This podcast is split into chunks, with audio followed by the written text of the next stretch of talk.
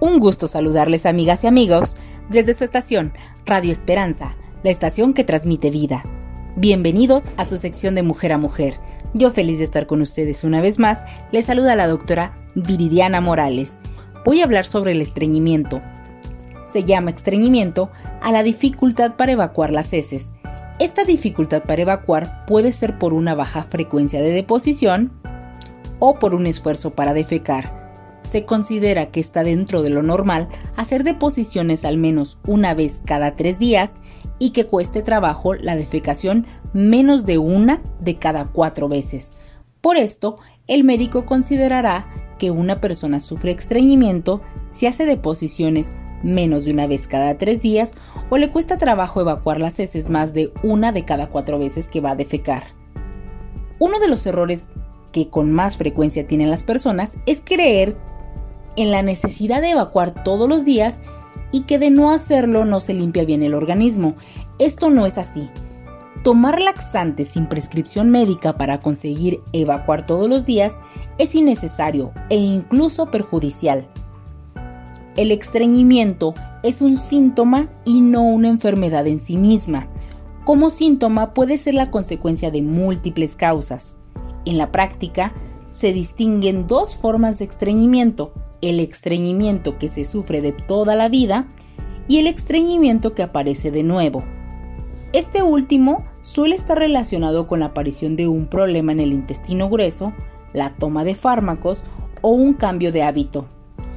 Se calcula que un 15% de la población sufre estreñimiento crónico, que es más frecuente en mujeres, sobre todo aumenta en el embarazo y en las personas mayores de 65 años. Las posibles causas del estreñimiento son muchas, se pueden clasificar en primarias y en secundarias. Las secundarias son las que tienen una enfermedad causante y las más importantes son las relacionadas con alguna enfermedad del intestino grueso que condiciona un estrechamiento o una dificultad para el paso de las heces, por ejemplo, pólipos grandes o una estenosis. También están las que se, se relacionan con enfermedades endocrinas como hipotiroidismo o diabetes y las que se relacionan con enfermedades del sistema nervioso como Parkinson o esclerosis múltiple. Muchos fármacos de uso habitual pueden también producir estreñimiento. Hay que tener en cuenta que los hábitos diarios y sus cambios pueden dar lugar a estreñimiento, así una disminución de la ingesta de líquidos, un cambio en la dieta importante, especialmente que conlleve una disminución de la ingesta de fibra o una disminución importante del ejercicio físico, por ejemplo la convalecencia de una enfermedad, pueden dar lugar a un estreñimiento o acentuar un estreñimiento previo. El estreñimiento crónico no produce en general consecuencias graves para la salud.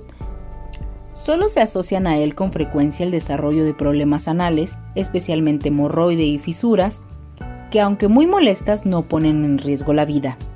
También se ha relacionado con divertículos, con el estreñimiento crónico, los divertículos son pequeñas dilataciones en forma de bolsa que se desarrollan en el intestino grueso y en algunos casos pueden dar lugar a complicaciones como sangrado, inflamación o perforación. El estreñimiento crónico no conlleva a un mayor riesgo de sufrir otras enfermedades del intestino grueso, incluyendo el cáncer de colon. En muchos casos, la historia clínica hecha por el médico puede ser suficiente para identificar el tipo y la causa del estreñimiento y poder instaurar un tratamiento inicial. En otras ocasiones puede ser necesario hacer exploraciones complementarias. Las pruebas que con mayor frecuencia se utilizan van encaminadas a tratar de saber el por qué se están produciendo. Los análisis de sangre permiten identificar si hay problemas del metabolismo, que estas puedan ser las causas del estreñimiento como diabetes o problemas de la tiroides. También pueden pedirle alguna prueba como colonostomía o radiografía para saber si hay alguna lesión en el, intestino grueso. En el estreñimiento crónico, la causa suele ser un problema de funcionamiento y en algunos casos son dificultades para resolverlo. Se pueden hacer algunas pruebas especiales.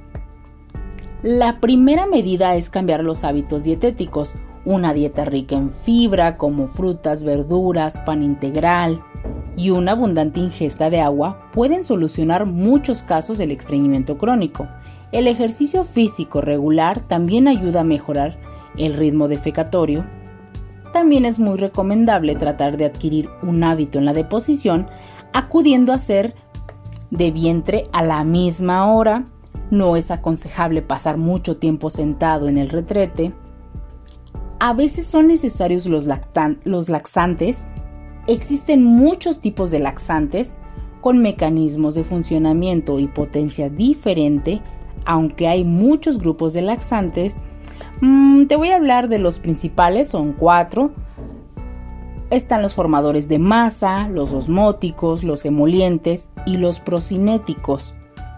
Los formadores de masa funcionan aumentando el volumen de las heces y disminuyendo su consistencia. Los osmóticos funcionan disminuyendo la consistencia de las heces al arrastrar agua consigo.